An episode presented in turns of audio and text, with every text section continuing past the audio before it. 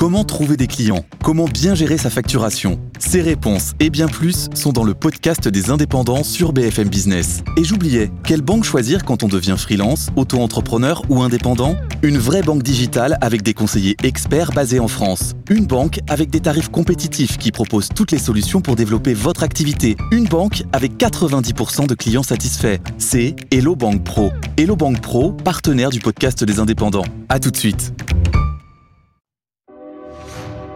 BFM Politique. Benjamin Duhamel. Le président de la FNSEA, Arnaud Rousseau, invité de, BFM Politique. Arnaud Rousseau, le, Salon de l'Agriculture édition 2024 ferme donc ses portes ce soir après une édition particulièrement mouvementée, hein, marquée par un accueil d'Emmanuel Macron chaotique, des annonces du gouvernement, on y reviendra. Euh, depuis fin janvier, vous aviez fixé ce salon comme une échéance. Est-ce que ça y est? Est-ce que vous nous dites la colère du monde agricole a été entendue? Les choses vont se calmer Évidemment non. Évidemment non, je ne vous dis pas ça parce que ce n'est pas la réalité. Il y avait de fortes attentes hein, pendant ce salon, vous l'avez rappelé, euh, avec un début plus que chaotique, hein, un début euh, violent, enfin un souvenir en tous les cas qu'on souhaiterait effacer de nos mémoires, et puis mm. une fin de salon. Euh, Parler de l'accueil du président de la République. Oui, bien sûr, euh, quelque chose de, de, de, jamais vu pour ma part en, en plus de 20 ans, et puis ensuite une fin de salon peut-être plus conforme, avec, je, je, je, je le rappelle, de nombreux visiteurs qui sont venus. Sur le plan politique, les choses ne sont clairement pas terminées. D'ailleurs, euh, le président de la République nous a donné rendez-vous euh, dans quelques dizaines de jours, ce qui montre que le sujet est toujours sur la table. Et puis, je le dis, les attentes sont toujours fortes de réalisations très concrètes dans les exploitations agricoles. Il y a beaucoup de choses qui ont été mises sur la table, beaucoup d'annonces qui ont été faites. Maintenant, le sujet pour nous, c'est de les rendre concrètes pour qu'elles puissent être visibles dans les exploitations. Donc, donc vous dites, Arnaud Rousseau, la colère du monde agricole est encore vive oui, bien sûr, les, les, braises sont brûlantes. On a cessé de le dire toute la semaine à tous euh, les partis politiques qui sont venus à notre rencontre. Et encore hier, il y a eu quelques, quelques actions. Je sais que euh, certains départements prévoient la semaine prochaine de, continuer à, à, avoir des, des, manifestations. Rien n'est rien n'est fini. On a besoin, on a besoin encore une fois de réalisations concrètes au regard d'un certain nombre d'avancées annoncées. Et donc, euh, on prend hâte de ces annonces. Maintenant, on veut voir ce que ça donne dans nos exploitations. Et on va décliner tout cela. Je rappelle juste à ceux qui nous regardent qu'ils peuvent vous interpeller directement en flashant le QR code qui va apparaître juste à droite euh, de l'écran. Une question d'Amandine Atalaya. Euh, Emmanuel Macron a fixé comme, euh, comme prochaine échéance un rendez-vous à l'Élysée qui aura lieu dans deux semaines à peu près. Est-ce que d'ici là, vous, vous appelez encore à des mobilisations? Vous les mentionnez, mais est-ce que vous appelez à des mobilisations? Nous, on appelle d'abord à ce que ce qui est sur la table puisse se transformer concrètement. Le rôle qui est le nôtre dans le moment dans lequel on est, c'est de faire la pédagogie de ce qui est annoncé, de regarder ce qui va dans le bon sens, de regarder ce qui nécessite d'être éclairé. Il y a des choses qui sont pas très claires hein, pour nous, notamment en termes de simplification et de transmission de la simplification. Mm-hmm. Et puis il y a des choses sur lesquelles on sent qu'il y a une forme de, de, de, cacophonie. Par exemple, la vision sur le Green Deal. Donc euh, nous, on continue à dire tant qu'on n'a pas de réponse claire, rien ne retombe. Vous voyez Et ensuite, comme toujours depuis euh, près de un mois maintenant, chaque département garde l'initiative de pouvoir faire un certain nombre d'actions parce qu'encore une fois, si vous êtes viticulteur, c'est pas la même chose que si vous êtes producteur de grande culture ou producteur mmh. de culture spécialisée et que les tensions ne sont pas les mêmes en fonction du territoire. Mais il y a, cette réunion à l'Elysée dans, deux semaines pour insister. Est-ce qu'il faut s'attendre à ce que dans les deux semaines qui viennent, on continue à voir ce que l'on avait pu voir, c'est-à-dire des tracteurs qui sortent des fermes pour euh, aller bloquer, euh, un certain nombre d'actions coup de poing? Est-ce que euh, vous, en tant que président de la FNSEA, premier syndicat agricole, vous nous dites il faut s'attendre à ça? Oui, non seulement je vous dis il faut s'attendre à ça, mais ça va arriver ça va arriver, encore une fois, à l'initiative du terrain, parce que euh, rendre les choses concrètes, mmh. quand vous attendez dans votre exploitation euh, de la simplification, par exemple, le Premier ministre a parlé d'un contrôle unique administratif annuel. Mmh. Ben, au moment où je vous parle, je ne sais pas comment ça se décline. Et la personne qui va avoir dans son exploitation un, deux, trois, quatre contrôles, évidemment, lui, il a envie que ça avance plus vite. Et donc, on continuera à avoir des actions sur le terrain dans les 15 jours qui viennent mais au-delà. Parce qu'encore une fois, le sujet, ça n'est pas simplement les 15 jours qui viennent. On l'a mm. dit, il y avait plusieurs temps de l'action. Je vous rappelle qu'il y a une échéance importante qui, est, qui sont les élections européennes au mois de juin. Mm, mm. Et puis on attend aussi une loi. Et cette loi, elle va être aussi euh, un moment euh, dans lequel on va vouloir nous pousser un certain nombre de choses auprès des parlementaires. Donc penser que d'ici 15 jours, tout s'achèvera est une erreur, ce ne sera pas le cas. Question de Pauline. Concernant les discussions avec le gouvernement, le numéro 2 de votre syndicat, a évoqué euh, des méthodes de travail un peu guerrières avec les ministères. Qu'est-ce que, qu'est-ce que ça veut dire? Ça veut dire des discussions à marche forcée ou alors c'est une menace voilée, euh, vous allez leur tordre le bras? Non, ça veut dire que entre le niveau de discussion qu'on a avec les différents membres du gouvernement, le ministère de l'Agriculture euh, et, et Monsieur Fesneau que vous allez recevoir, mais également le ministère de l'Écologie, d'autres ministères, on sent bien qu'entre ce qui nous est dit dans le cadre des rencontres et la déclinaison très concrète qu'on en a à travers l'administration ne donne pas la même chose. Ça veut dire quoi, vous les accusez de double langage ou je, je, je, dis juste que la courroie, je, je, dis juste que la courroie de transmission mmh. ne montre pas ça.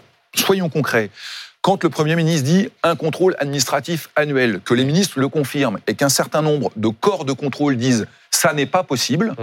la traduction pour l'agriculteur, c'est qu'il y a un décalage entre ce qui est dit au niveau du gouvernement et ce que disent les représentants de l'administration. Arnaud Rousseau, je, je, vous entends, mais simplement, je pense aussi à ceux qui nous regardent et qui, depuis plusieurs semaines, voient le gouvernement faire toute une série d'annonces, euh, euh débourser des centaines de millions d'euros, euh, lâcher sur le gasoil non routier, euh, obtenir une dérogation sur, sur les jachères, changer l'indicateur sur le plan éco-phyto, et qui se disent, au fond, on continue à avoir Arnaud Rousseau qui vient sur les plateaux dire ce n'est pas assez, on va continuer à se mobiliser, sans bien comprendre euh, très concrètement ce qui changerait les choses en vue de ce rendez-vous dans deux semaines à l'Elysée. Est-ce qu'au fond, vous n'êtes pas dans une sorte d'opposition un petit peu pavlovienne au gouvernement malgré tout ce qui a été fait? Non, non, encore une fois, vous savez, les agriculteurs sont des gens concrets. Mais là aussi, je voudrais prendre un exemple entre l'annonce et la concrétisation de l'annonce. Le gouvernement a annoncé une mesure fiscale et sociale pour l'élevage français, pour les bovins, qui est très attendue. Cette mesure, elle nécessite d'être cristallisée dans le cadre d'une loi. Est-ce que ce sera dans le cadre d'un projet de loi de finances rectificatif ou pas Je ne sais pas. On nous annonce un mmh. projet de loi au mois de juillet, rectificatif. Or, les éleveurs, il faudra qu'ils fassent une déclaration mmh. fiscale pour le 15 mai, comme les Français. Bah, vous voyez, très concrètement, comment on fait quand on fait une déclaration au 15 mai et qu'on vous annonce un changement de la loi au mois de juillet? C'est ça, vous voyez, les agriculteurs, ils, ont envie aujourd'hui, mmh. ils ont envie de voir très concrètement que le mouvement qu'ils ont engagé se traduit dans leur exploitation. Et les annonces, ça fait bien longtemps que plus personne n'y croit tant qu'il ne les voit pas. Donc juste pour terminer là-dessus, euh, il peut y avoir des blocages dans les deux semaines qui viennent pour mettre la pression sur le président de la République en vue de ce rendez-vous à l'Élysée. Oui, oui, comme il peut y avoir des blocages. oui, il peut y avoir en tous les cas un certain nombre d'actions, encore une fois, pour que les choses se concrétisent, bien sûr. Amandine. Euh, on va revenir sur les deux actions qui ont été menées ces derniers jours par, euh, par des agriculteurs. Et d'abord, ce qui s'est passé vendredi au Salon de l'Agriculture, puisque les ministres, Marc Fesneau, qui sera ici euh, tout à l'heure, et Christophe Béchion, ont été victimes de G2 et de UE par des individus, ces G2, qui se présentaient comme des militants de la FDSEA de Seine-et-Marne, c'est-à-dire une section départementale de votre syndicat. Est-ce que vous condamnez ce qui s'est passé? D'abord, je fais bien le distinguo entre huer, euh, mener une action de manifestation, ce qui ne pose mmh. pas de problème, et on peut euh, acter un désaccord, et le fait de lancer des œufs qui n'est pas la même chose de mmh. notre point de vue. Mmh. Et moi, je redis ce que je dis depuis le départ autant le droit de manifester, de faire valoir son désaccord, y compris bruyamment, euh, nous paraît complètement euh, logique et légitime. Lancer des œufs, c'est pas la même chose. Et euh, ça, on l'a dit très clairement. Pour nous, c'est une ligne qu'on ne souhaite pas Donc voir. Vous condamnez Oui, je, je, je, je ne cautionnais pas. Je, le dis d'autant plus que ouais. ce département de Seine-et-Marne, c'est le mien. Mmh. Donc je, je, connais ça. J'ai eu ces gens au téléphone pour leur dire quel était mon désaccord de ce mmh. mode d'action. Euh, ils disent que c'est pas eux. Peu, peu, importe. En tous les cas, la question nous... subsidiaire, c'est est-ce que vous les maîtrisez? Non, mais vous savez. Vous savez, c'est la fameuse question. Est-ce que vous oui, tenez votre base? J'ai toujours répondu. Il y a 150 000 adhérents actifs à la FNSEA, plus les anciens, euh, les anciens agriculteurs. On est plus de 200 000. Penser que le président de la FNSEA, mmh. euh, à lui tout seul, peut contrôler tout le monde, mmh. c'est faux. Et ensuite, vous savez, l'indépendance d'esprit et d'action des agriculteurs mmh. est, est, est, tellement élevée que ça n'est pas moi qui vais le faire. En revanche, je veux avoir une parole très claire. J'ai dit depuis le début que tout ce qui regarde les, les, les, atteintes aux biens et aux personnes, ça n'est pas notre ligne. Je crois que c'est très clair. Je veux le redire. Alors, justement, justement, il y a un autre exemple, et là, ils ne pourront pas dire que c'était pas eux, puisqu'il y avait le logo sur, euh, sur l'affiche. Euh, la FEDSEA euh, Île-de-France euh, a lancé un avis de recherche qu'elle a placardé sur tous les murs du Salon de l'Agriculture, où on voyait les visages des deux conseillers euh, agriculture d'Emmanuel Macron, le visage de l'eurodéputé euh, Pascal Canfin. Est-ce que vous présentez au nom de votre syndicat, euh, vos excuses à ces trois personnes qui étaient ciblées sur un avis de recherche. Non, mais vous savez, la culture de l'excuse, encore une fois, dans le moment de forte tension dans lequel on est, c'est pas tellement notre euh, façon ah, de faire. Pas, je, là, là, vous dites, vous condamnez les atteintes aux biens et aux personnes. Là, il y a une affiche avec écrit euh, Wanted Oui, la question est assez simple. Est-ce que c'est des méthodes qui correspondent à votre vision du syndicalisme agricole Non, ce n'est pas l'idée que je porte. Ce n'est pas l'idée que je porte. Encore une fois, ni ça, ni les G2, ni les menaces mmh. physiques, tout ça, ça n'est pas la manière dont on, souhaite que les choses se déroulent. Mais, comme vous, le regrettez, je vous regrettez qu'il y ait je ces regrette et je ne, je ne, je regrette et je ne cautionne pas. Voilà, donc c'est mmh. très clair. J'essaye, dans un moment de très forte tension, de faire en sorte que les choses ne dérapent pas. Mais je suis obligé de vous dire aussi que derrière la fiche Wanted, que je ne cautionne pas encore une fois, mmh. il y a un sujet de fond. Comment on peut avoir l'épisode des soulèvements de la Terre, dont le président de la République a dit avec force qu'il n'en était pas, euh, il ne l'avait pas validé, il n'est pas venu de nulle part, il y avait 150 journalistes. Donc ces gens aujourd'hui questionnent le monde agricole. Encore une fois, le chef de l'État fait ce qu'il faut. jeter en pâture comme ça avec leur visage. Je, vous ai dit, je, ne mmh. cautionne pas. Donc je ne peux pas, pas dire autre chose. Mmh. Voilà, je pense que c'est clair. Donc il n'y a pas de on condamne, mais non, mais il n'y a pas de. Vous savez, en fait, dans, tous ces sujets depuis le début, il n'y a pas de mais. Je veux simplement que tout le monde comprenne que le moment de tension est tel, hmm. inédit dans le monde agricole depuis 30 ans, qu'on ne peut pas simplement, comme ça, sur un plateau, dire je condamne. Il faut aussi qu'on apporte des réponses concrètes dans les exploitations. Ce sera la meilleure manière de faire redescendre la pression aujourd'hui. Amandine.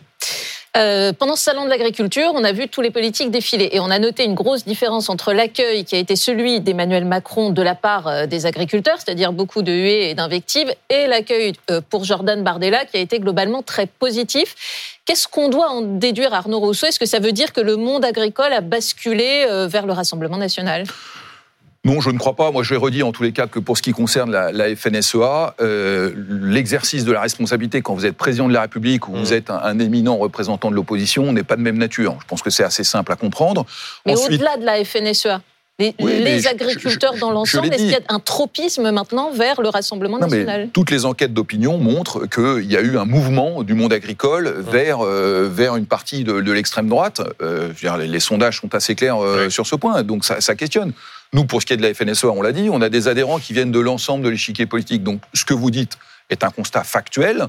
Euh, par ailleurs... Euh, le RN convainc de plus en plus chez les agriculteurs et aussi chez vous à la FNSEA. Oui, j'ai un certain nombre d'adhérents de la FNSEA qui aujourd'hui euh, revendiquent leur vote au RN, même si encore une fois, mmh. le prisme de la FNSEA, c'est d'être un syndicat professionnel. Donc moi, j'en ai euh, des représentants dans à peu près tous les partis euh, politiques. Maintenant, ce que vous décrivez est une réalité. Mais prenons un exemple très concret. Dans un peu plus de trois mois auront lieu les élections européennes. En 2022, dans l'entre-deux tours, la FNSEA avait appelé à voter pour, je cite, une Europe plus forte face aux tentations populistes en clair pour Emmanuel Macron contre Marine Le Pen.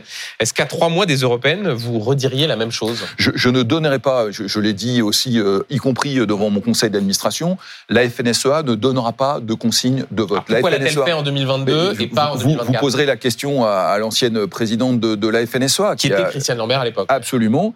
Moi, je, redis quelle est notre position. Notre position, c'est d'être pro-européen. Ça, je pense qu'il faut qu'on affirme ça dans un moment où on est très questionné sur le fonctionnement de l'Europe et notamment la position de la Commission et ce qui a été porté dans le paquet du pacte vert. Le Rassemblement national est pro-européen, comme vous le dites bah Écoutez, en tous les cas, j'ai vu qu'ils avaient fait un mouvement hein, euh, assez important euh, depuis euh, quelques Ah, donc vous les, créditez, donc vous les créditez de, au fond d'avoir changé sur ces sujets C'est pour ça que vous prenez plus position contre eux comme en 2022 pas, pas, du tout. Encore une fois, je ne pense pas que le Rassemblement national demande au président de la FNSEA quel est son avis pour se positionner politiquement. Je dis que nous, nous ne prendrons pas position politique, on mmh. portera ce qu'est notre ambition. Un, d'être pro-européen. Deux, de demander sur la réciprocité, de la réciprocité dans les échanges internationaux qui nous. Le Rassemblement national n'est pas un parti pro-européen. Donc dire cela, au fond, ça revient à considérer que c'est pas forcément le bon parti pour représenter les intérêts des agriculteurs. Non, mais je, redis que nous, on a une position et qu'à l'intérieur de notre parti, hum. de notre pardon, de notre euh, syndicat, on a des gens qui appartiennent aux différents partis. Donc encore une fois, si hum. vous voulez me faire dire qu'on est opposé au Front National, je ne vous le dirai pas parce que je ne prends pas de position politique. Et vous notez même un changement sur sur ces sujets. Question de Pauline Thévenot sur euh, une des principales annonces faites par le président de la République. Les prix planchers, euh, ça a surpris tout le monde, y compris son, propre gouvernement. Alors on a compris qu'il ne s'agissait pas d'administrer les prix, euh, mais de créer un indice de coût de production par filière. Est-ce que vous y voyez plus clair ou est-ce que c'est toujours flou, y compris pour vous? Tous les cas, quand le président de la République a, prononcé cette phrase, hein, pour, pour nous, c'était euh, assez, euh, assez surprenant, puisque ça ne correspond pas exactement à sa doctrine économique euh, depuis le début mm. de son mandat. C'est pas nécessairement très loin de ce qui a été fait avec la loi Egalim. Absolument. Alors, en tous les cas, je vais vous dire ce que nous, on porte à la FNSEA. C'est le constat que quand vous ne couvrez pas, alors ça concerne l'élevage, hein, puisqu'on est dans le cadre d'Egalim, donc ça concerne les productions d'élevage.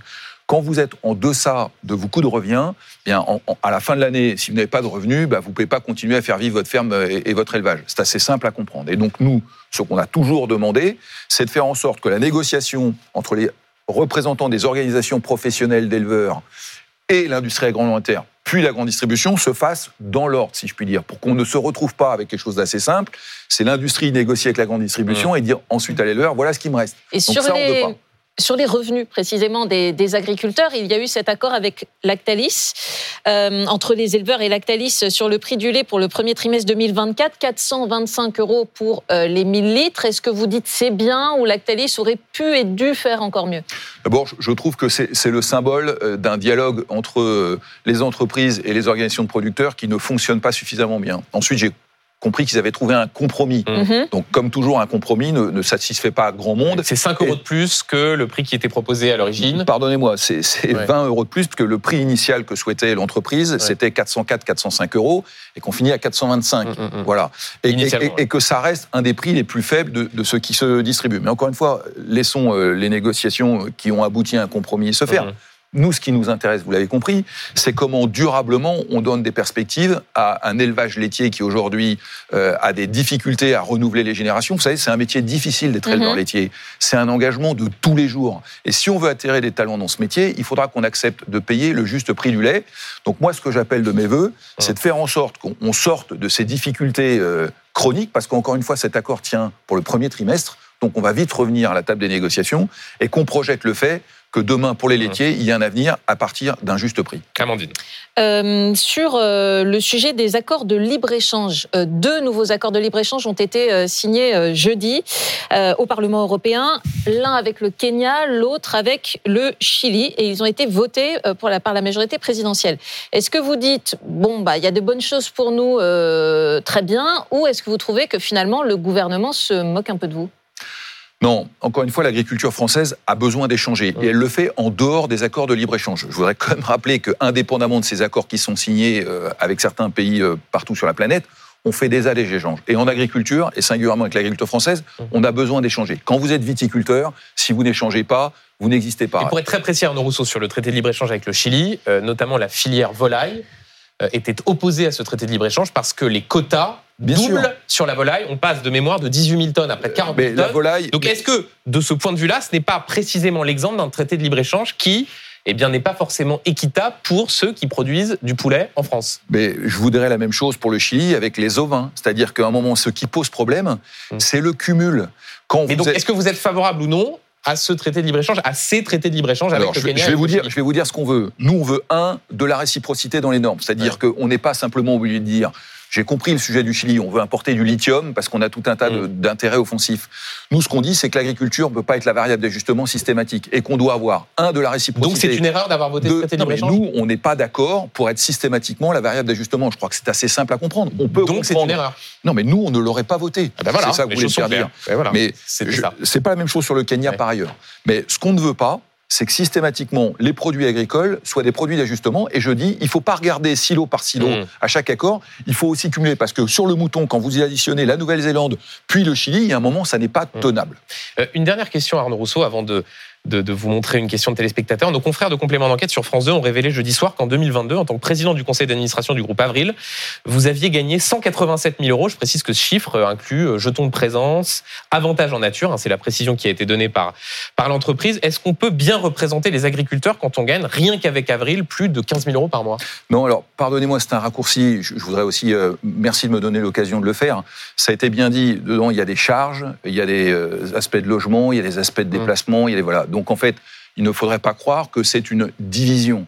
Par ailleurs, bah, c'est-à-dire que quand vous divisez 180 euh, 000 par 12, vous avez l'impression que c'est 15 000 euros par mois de disponible. que ça fait combien Ça fait, euh, ça fait en, net autour de 5 000 euros. Et c'est euh, évidemment, bien sûr, en brut, beaucoup plus, qui reste nettement supérieur à ce que gagne oui, l'infinie majorité des agriculteurs. Absolument, mais vous avez aussi compris que moi, je passe la plus grande partie de mon temps en dehors de mon exploitation. Et que comme je suis parti, il faut évidemment quelqu'un qui fait le travail à ma place et que le collaborateur qui fait ce travail à ma place a un coût chargé qui est de l'ordre de ce montant. Voilà, c'est ça qu'il faut expliquer si on veut être juste. Oui, mais vous voyez bien, Arnaud Rousseau, que dans toute cette crise, vous avez parfois été ciblé euh, sur le thème. Arnaud Rousseau est loin des préoccupations des agriculteurs. Il est à la tête euh, du conseil d'administration d'une multinationale, le groupe Avril. Est-ce que, au fond, euh, quand vous parlez avec le gouvernement de la question du revenu des agriculteurs, vous êtes vraiment représentatif quand on voit ces revenus, même si vous dites au fond, oui, 187 000, c'est il y a des charges et en fait à la fin c'est 5 000 nets, mais même 5 000 nets, par rapport à un agriculteur, c'est beaucoup. Je vous ai expliqué que ces 5000, en fait, ils venaient combler un emploi. J'ajoute que le groupe Avril a été créé par des agriculteurs et pour des agriculteurs, et que si ça n'est plus Arnaud Rousseau, ce sera encore un autre agriculteur Donc qui vous le n'êtes dirigera. pas hors sol Non, mais en fait, je, je- je- je sais d'où je viens. hein. J'ai une exploitation agricole à 70 km dans lequel tous les journalistes de la Terre sont venus, Ouais. y compris complément d'enquête que vous citiez. J'habite là depuis que je suis né. vous êtes voisins- représentatif des agriculteurs que vous représentez Je suis légitimement élu par le conseil d'administration de la FNSEA. Donc après, on peut discuter de la légitimité euh, des administrateurs de la FNSEA. Mais vous voyez, moi, je me pose pas cette question Oui, dans mais le vous ne moment dans savez lequel on est. pas ce qu'est la misère agricole euh, Non, mais je- je- tous les jours, je, je me déplace et je sais qu'on a un certain nombre de collègues qui sont dans des situations très difficiles. Mais je ne voudrais pas faire croire non plus que le monde agricole est simplement un monde dans lequel euh, il y a de la misérabilité. Ça n'est pas vrai. Il y a des gens qui souffrent, qu'il faut aider.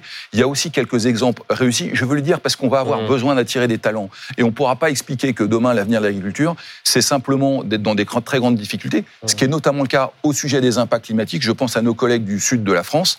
Mais il y a aussi quelques exemples qui marchent. Et pour le reste, ma légitimité, elle me vient de l'élection. Et mon rôle, c'est justement de parler à tout le monde, tous les secteurs, toutes les productions, toutes les typologies d'exploitation. J'essaie de le faire avec cœur et, et, et en train. C'est pas Rousseau. toujours facile, mais en tous les cas, j'assume ça très bien. Pour terminer, une question de Chantal. Monsieur Rousseau, est-ce que vous pourriez vous lancer en politique, être sur une liste pour les européennes? Question La simple. réponse, Réponse claire, euh, non. Euh, je n'ai pas, euh, je n'ai pas euh, ni cette envie ni euh, ni euh, ni ce besoin. On vous l'a proposé? Non, on ne me l'a pas proposé.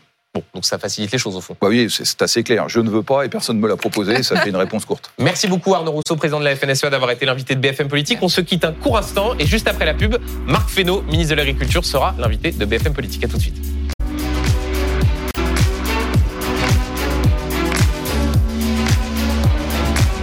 Politique. Benjamin Duhamel. Vous regardez BFM Politique. Après Arnaud Rousseau, Marc Fesneau, ministre de l'Agriculture, est euh, invité de BFM Politique. Bonjour Marc Fesneau. Bonjour. Merci beaucoup d'être euh, avec nous. Juste avant de vous poser euh, ma première question, je rappelle à ceux qui nous regardent que vous pouvez interpeller directement le ministre de l'Agriculture en flashant ce QR code qui va apparaître à l'écran. Marc Fesneau, il y a un instant à votre place, Arnaud Rousseau, le président de la FNSEA, sur la colère des agriculteurs, disait la chose suivante on continuera à avoir des actions sur le terrain. Euh, ça veut dire que vous n'avez pas réussi à faire euh, baisser cette euh, colère agricole? Mais j'ai toujours dit que cette colère, elle était suffisamment profonde et produit d'une sédimentation, je l'ai dit sur votre plateau il y a un mois environ, pour ne pas penser qu'une seule mesure, un seul acte pourrait résoudre les questions. Alors après, la question pour nous, qui gouvernons, c'est au fur et à mesure de lever les doutes sur ce que nous faisons Mmh.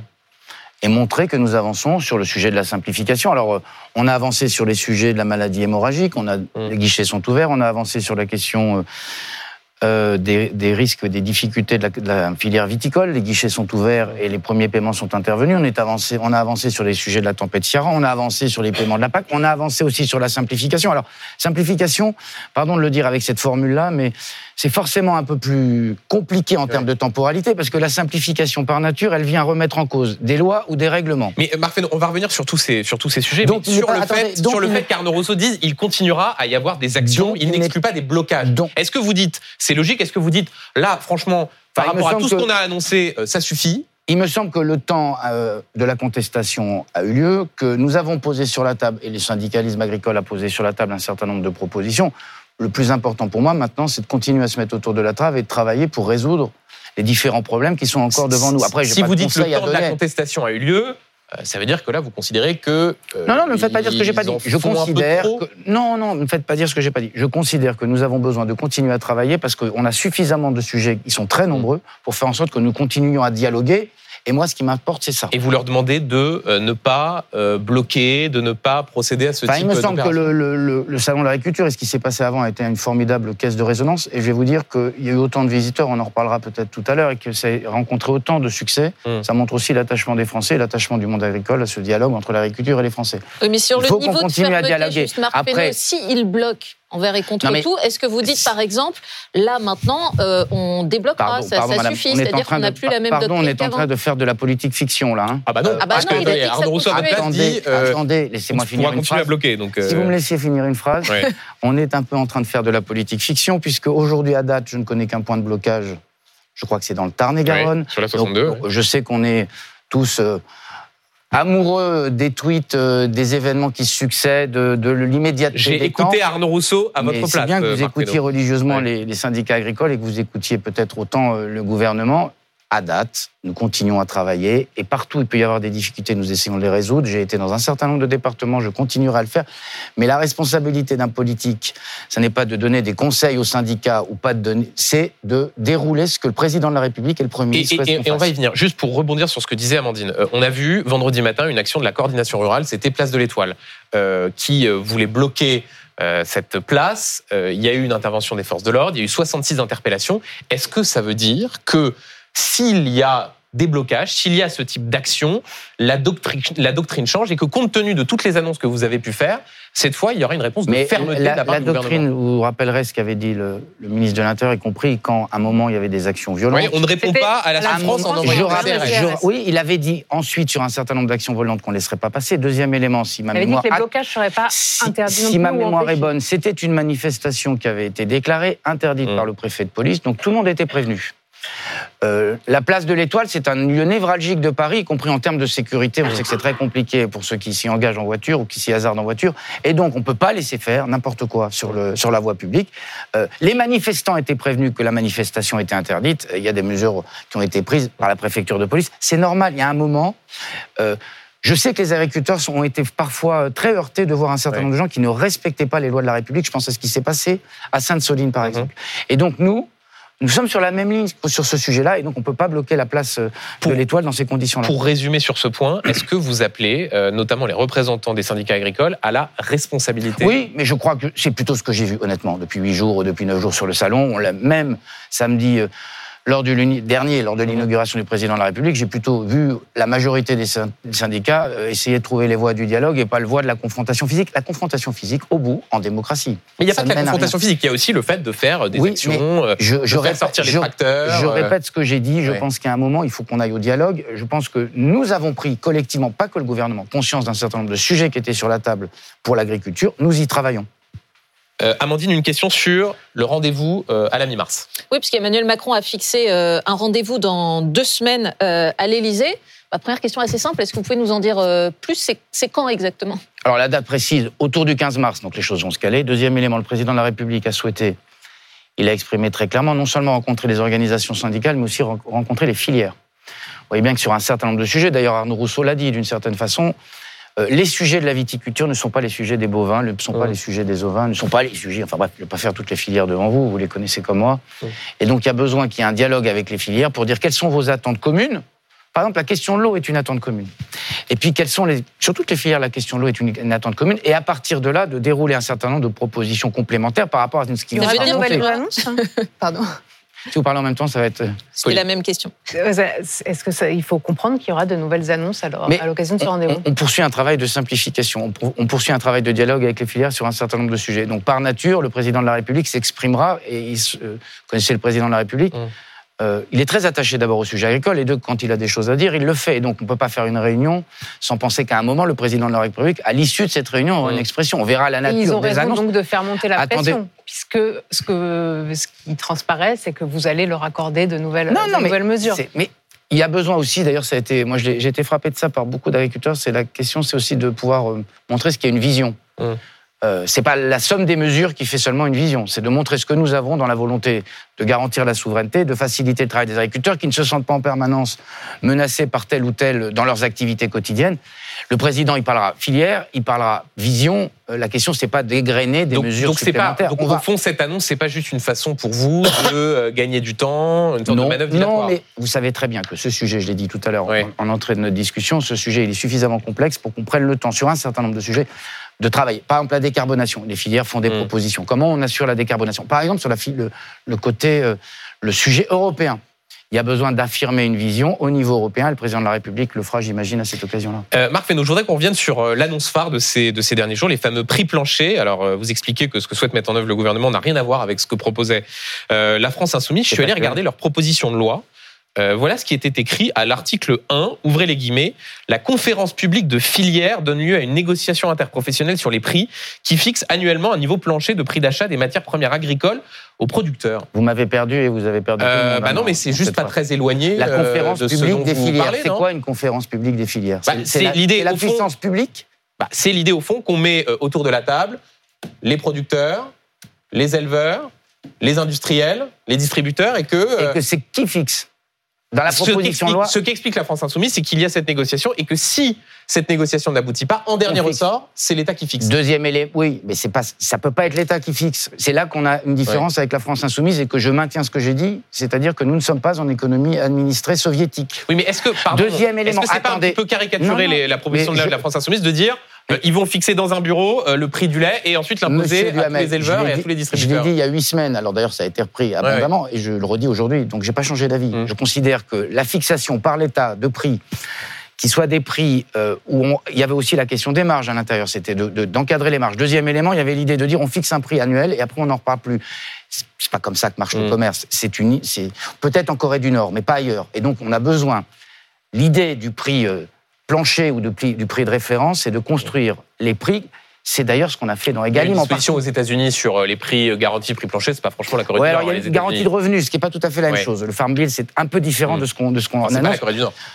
Non, mais c'est pas tout à fait la même chose que ce que dit la France insoumise. Oui, je, je sais différencier la Corée du Nord et, Oui, les États-Unis et les, et les Américains aussi d'ailleurs. Ouais. Mais il y a besoin de construire des prix de référence ou des prix planchers, appelons-les comme on veut, qui soient construits dans un dialogue avec les filières et qui soient.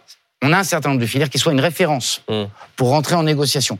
C'est les objectifs d'Egalim, parce qu'à la, à la fin, sur un certain nombre de produits, Egalim, il fixe des prix de référence pour un certain nombre de filières. Ce n'est pas le cas pour toutes les filières. Donc il faut qu'on continue à le faire pour pouvoir entrer en négociation avec ces prix. justement, pourquoi ce qui n'a pas fonctionné avec Egalim fonctionnerait avec cette mesure sur les prix planchers Mais, Et est-ce qu'il n'y a pas au fond moi, un, ne- un effet d'annonce Moi, peu, je ne finalement participerai pas, euh, je vois un peu de dénigrement. Je, je déconseille à tout le monde de sortir d'Egalim. Je ne dis pas que c'est parfait, mais Mm. c'est pas parce que le système n'est Si pas c'était parfait, on n'en serait pas à cette Non, mais- crise, hein.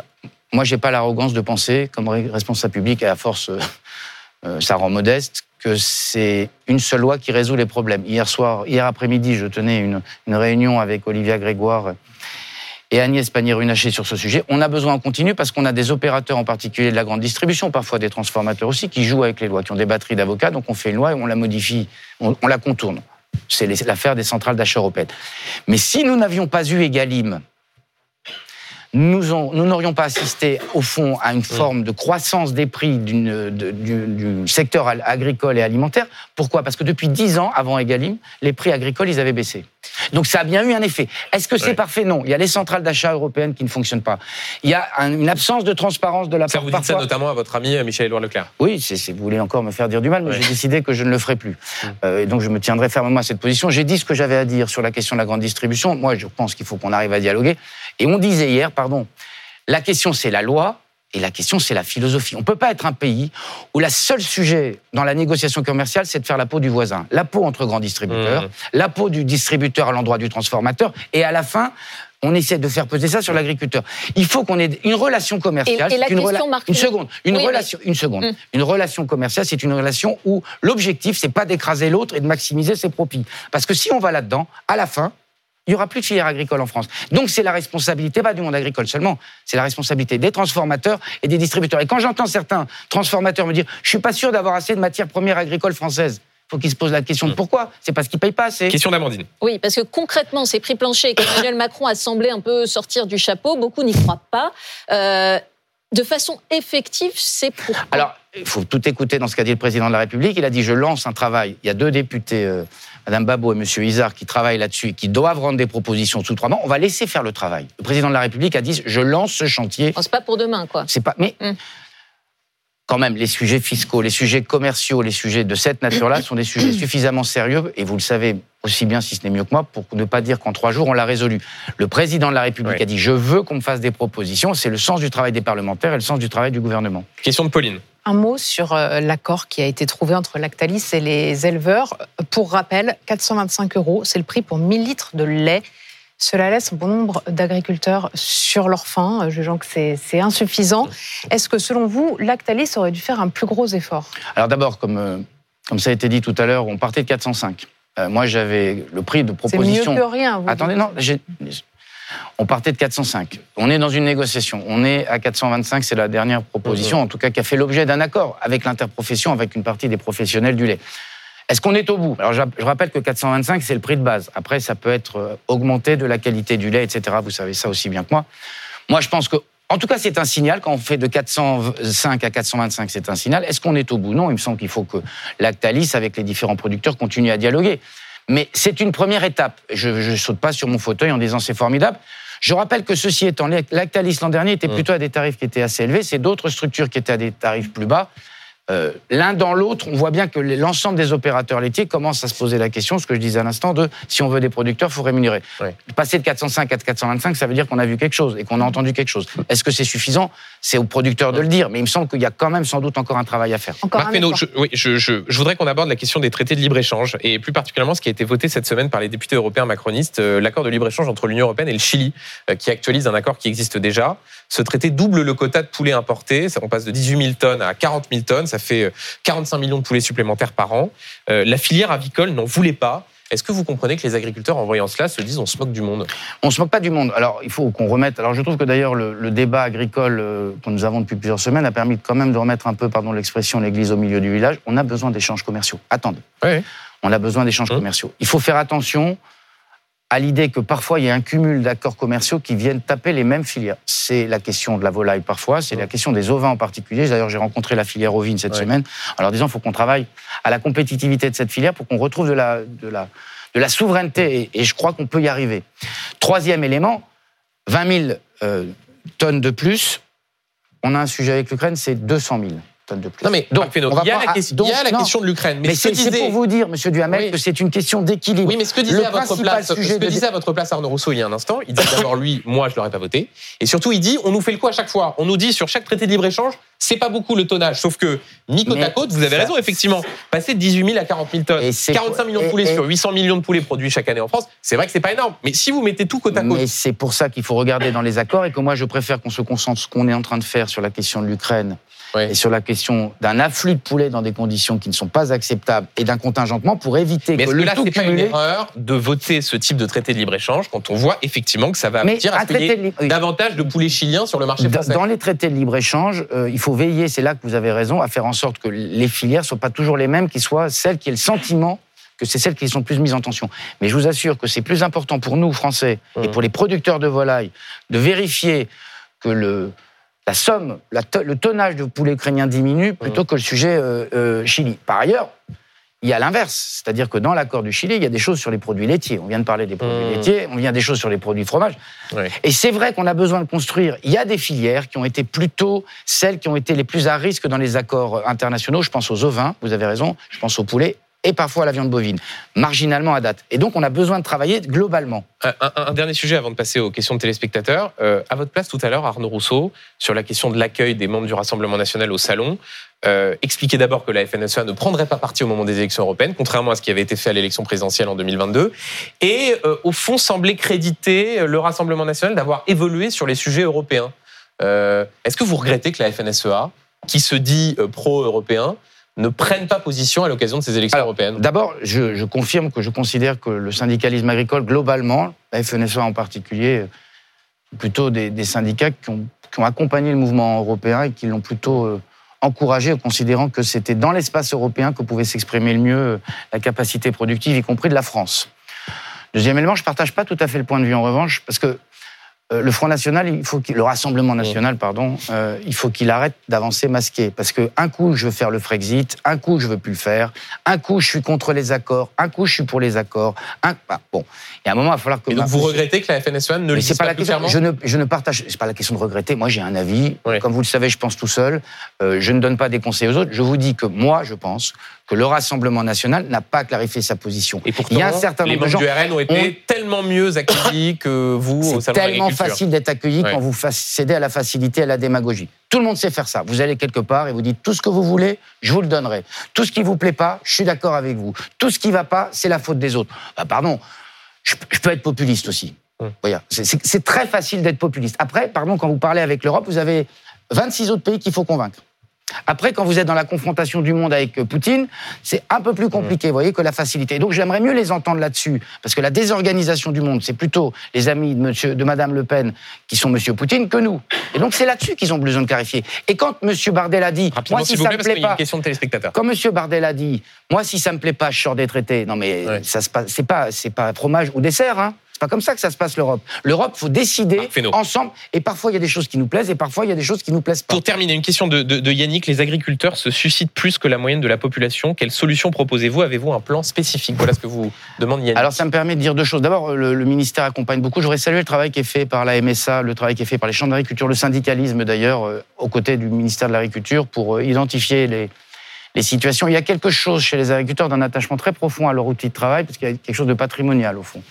Et donc, une pression qui s'exerce qui est Mmh. très forte. Donc, on a besoin de les accompagner. Il faut qu'une chaîne, au fond, de vigilance soit en place en permanence pour dire celui-là, il parle plus, il s'est enfermé chez lui, il y a quelque chose qui ne va pas. Je, je fais court, mais c'est quand même très important pour moi de le dire. Deuxième élément, je vais vous dire de quoi souffrent les agriculteurs, c'est la question de la rémunération. Et troisième élément, ils souffrent qu'à longueur, pas chez vous, mais de plateaux, de tweets ou autres, il y ait des gens qui viennent Qui désinguer, démolir et expliquer ce qui se passe. Quand j'entends Madame Rousseau aller nous expliquer qu'on a drogué les vaches euh, euh, au salon de l'élevage, j'ai croisé plein d'éleveurs pour les calmer. J'ai croisé plein d'éleveurs qui étaient très choqués de ça, qui considéraient que c'était une offense qui leur a été faite. Et donc, il faut faire attention quand on parle du monde agricole à décrire d'abord, un, une réalité, et deux, à les respecter. C'est bien la moindre des Merci choses. beaucoup Marc Fesneau, ministre de l'Agriculture, d'avoir été l'invité de BFM Politique. Merci Amandine, merci Pauline. Tout de suite, vous retrouvez Philippe Godin et Dominique Rizet pour Affaires suivantes. Quant à moi, je vous retrouve ce soir, 18h, c'est pas tous les jours dimanche. Deux invités, Valérie Ayé, votre tête de liste aux élections européennes, et l'intellectuel philosophe et rabbin Delphine Orviller. Vive la politique